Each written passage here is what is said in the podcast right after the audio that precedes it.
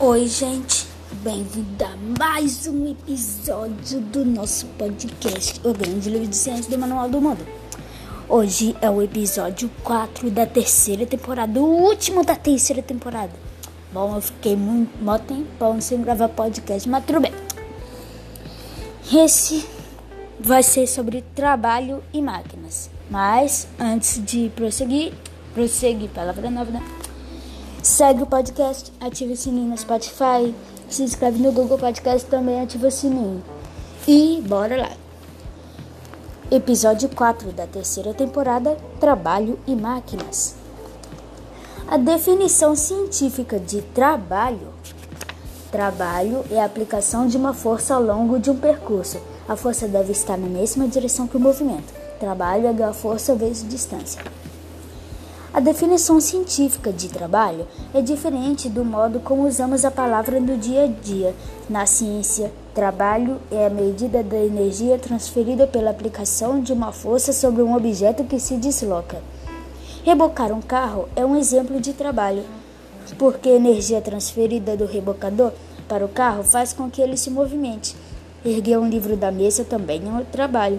Você aplica uma força para cima e o livro se movimenta para cima.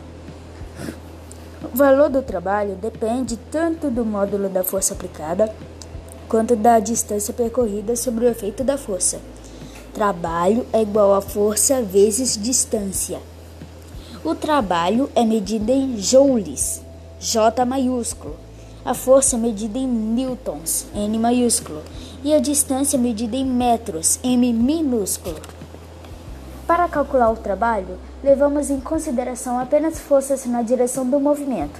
Se você estiver segurando um cesto de roupa suja, por exemplo, não estará realizando um trabalho enquanto caminha pela sala. Mas quando sobe uma escada, sim. Por quê? Porque a força aplicada ao cesto de roupa suja para equilibrar a força da gravidade é vertical. Quando você anda pela sala, o movimento é horizontal e não vertical. E, portanto, você não pode levar em conta essa distância percorrida horizontalmente no cálculo do trabalho. Já quando sobe uma escada, a força é vertical. Você tem de vencer a força da gravidade. E o movimento também tem uma componente vertical, de modo que você está realizando trabalho. Às vezes, a força é aplicada apenas parcialmente no sentido do movimento. Por exemplo, se você não consegue levantar um saco de lixo, você o ergue apenas um pouco e aí o arrasta, a fim de diminuir o atrito, de modo que você aplica força em duas direções, vertical e horizontal. No entanto, como o saco só está se movimentando horizontalmente no chão, apenas a componente horizontal da força realiza trabalho. Potência. Potência é a rapidez com que o trabalho é realizado. Máquinas mais potentes realizam trabalho mais depressa. Potência é igual a trabalho dividido por tempo. A potência é medida em watts, W maiúsculo, e o tempo é medido em segundos, S minúsculo. Máquinas simples. O homem inventou as máquinas para facilitar o trabalho. Ao pensar em máquinas, tendemos a pensar num trator ou carro, mas a máquina pode ser muito mais simples. Consideramos máquina, entre aspas, tudo que facilita o trabalho. Até uma rampa é uma máquina. Uma máquina simples não reduz a quantidade total de trabalho realizado, porém, reduz a força necessária para realizar o mesmo trabalho por meio do aumento da distância. Máquina simples é uma máquina que realiza trabalho com um único movimento, ao contrário da máquina composta que combina várias máquinas simples a fim de produzir uma máquina mais complexa como, mais complexa como um guidaste. Plano inclinado. Um plano inclinado ou rampa é um exemplo de máquina simples. Ele reduz a força necessária, aumentando a distância percorrida. Imagine empurrar uma caixa pesada para dentro de um caminhão. Usando uma rampa, você pode rolar a caixa rampa acima o que requer muito menos esforço do que erguer a caixa para dentro do caminhão. Como a caixa acaba na mesma altura, a mesma quantidade de trabalho é realizada nos dois, nos dois casos. No entanto, como você empurrou a caixa ao, longe, ao longo de uma distância maior, o esforço necessário foi menor. Quanto mais comprido o plano inclinado, menos força necessária para erguer o objeto até a mesma altura. Os egípcios construíram as pirâmides usando rampas bem longas. Cunha a cunha é um plano inclinado móvel que reduz a força necessária para partir objetos, como se fosse um, a parte de ferro do machado, sabe? Alguns exemplos de cunhas são facas, machados, como falei, e arados. E arados. As pessoas usam machados em formato de cunha a fim de reduzir a força necessária para cortar a lenha. Parafuso. O parafuso é uma cunha, um plano inclinado móvel enrolada em torno de um eixo. Conforme você vai girando o parafuso, a cunha vai empurrando o objeto ao longo do eixo, ou o parafuso vai penetrando no objeto. A força necessária para introduzir um parafuso numa parede é menor do que a força necessária para martelar um prego de mesmo tamanho. No entanto, um parafuso percorre uma distância bem maior porque precisa ser girado muitas vezes. Alavanca. Uma alavanca reduz a força necessária para erguer um objeto.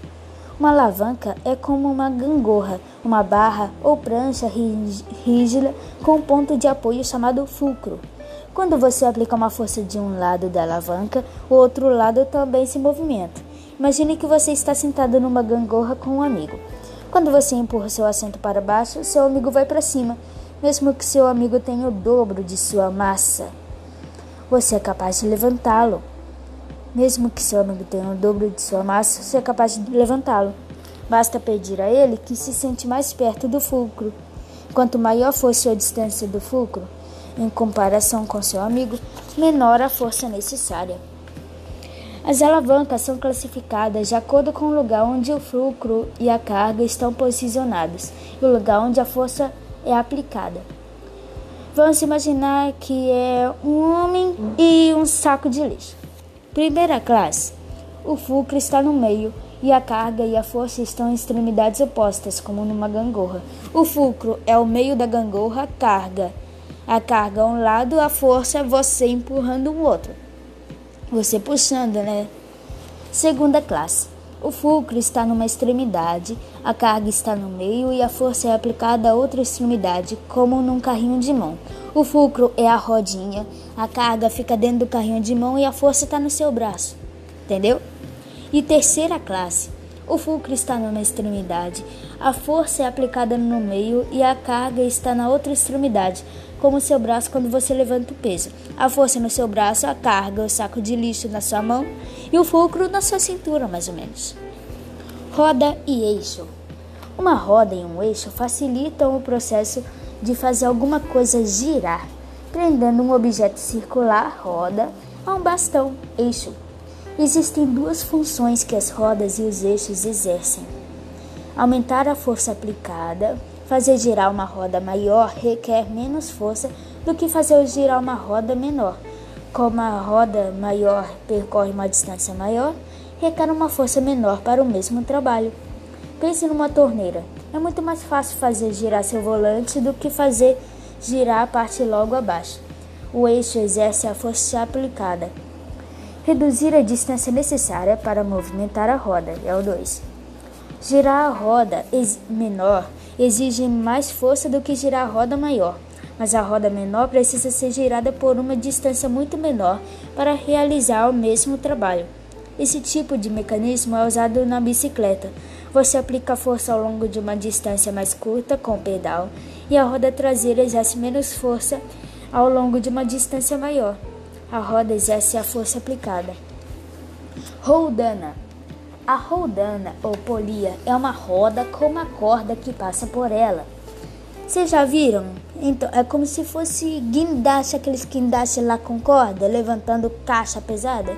Então, lá em cima tem uma roldana. A corda se encaixa numa ranhura da roda e é usada para amplificar a força aplicada à corda, se você usar um sistema de duas ou mais roldanas, ou para mudar a direção da força, tornando mais fácil puxar o objeto. Trabalho como energia e eficiência. A energia de um objeto aumenta quando você realiza trabalho sobre esse objeto. Assim, por exemplo, Quando você empurra um objeto, ele se move, e tal movimento é uma, força de, é uma forma de energia. Como o trabalho equivale à energia, o trabalho realizado sobre um objeto é conservado na forma de energia. Existem vários tipos de energia, como calor e movimento. Se você realiza trabalho sobre um objeto e parte da energia que você aplica é perdida na forma de calor, como o calor que o atrito produz, você perde parte do trabalho. A quantidade de trabalho ou energia que você perde na forma de calor determina a eficiência. Uma máquina que não perde muita energia em forma de calor produz mais trabalho, por isso é mais eficiente. Agora vamos verificar seus conhecimentos. 1. Um, em que situações uma pessoa está realizando o trabalho? Dê exemplos no dia a dia. 2. Quando você deixa cair um livro, a Terra exerce uma força para baixo de 10 newtons sobre o livro. Se o livro cai de, um met... cai de meio metro, qual é o trabalho realizado pela Terra? Qual a 3. Qual é a diferença entre a máquina simples e a máquina composta? 4. Cite um exemplo de uma atividade que use alavanca. 5 o ponto de apoio de uma alavanca chamado. Qual a palavra? 6. De que forma um plano inclinado torna o trabalho mais fácil? O trabalho realizado continua a ser o mesmo? 7. Quais são os dois meios pelos quais uma roda e um eixo podem facilitar um trabalho? E 8. Uma rodana é uma. Qual é a palavra? Com uma. Qual é a palavra que passa por ela? Agora vamos verificar suas respostas. 1. Um, em que situações uma pessoa está realizando o trabalho? Dê exemplos no dia a dia. Toda vez que uma pessoa aplica uma força na direção do movimento, ela está realizando o trabalho. Saltar, levantar uma mochila e arremessar uma bola são exemplos de trabalho. 2. Quando você deixa cair um livro, a Terra exerce uma força para baixo de 10 newtons sobre o livro. Se o livro cai de meio metro, qual é o trabalho realizado pela Terra? O trabalho é igual a força vezes distância. 10 newtons vezes 0,5 metro é igual a 5 joules de trabalho. 3. Qual é a diferença entre máquina simples e a máquina composta? A máquina simples realiza o trabalho com um único movimento e a máquina composta combina diferentes máquinas simples para realizar trabalho. 4. Cite um exemplo de uma atividade que use alavanca. Transportar lixo num caminhão de mão é um exemplo de atividade que usa uma alavanca de segunda classe. 5. O ponto de apoio de uma alavanca é chamado, a palavra é fulcro. 6. De que forma um plano inclinado torna o trabalho mais fácil? O trabalho realizado continua a ser o mesmo? Um plano inclinado reduz a força necessária para levar um objeto a determinada altura, aumentando a distância que o objeto tem de percorrer. No entanto, o trabalho realizado é o mesmo. 7. Quais são os dois meios pelos quais uma roda e um eixo podem facilitar um trabalho? Eles aumentam a força aplicada ou reduzem a distância necessária para movimentar a roda. E 8. Uma rodana uma roda com uma corda que passa por ela. Quest as questões 1 e 4 possuem mais de uma resposta correta. E é isso, o último episódio da terceira temporada. Que legal! Agora, não vou dar spoiler da quarta temporada, vocês vão ter que saber no trailer da quarta temporada, hein? Bom, fiquem com Deus. Siga o podcast no Spotify, se inscreve no Google Podcast e até a quarta temporada. Tchau!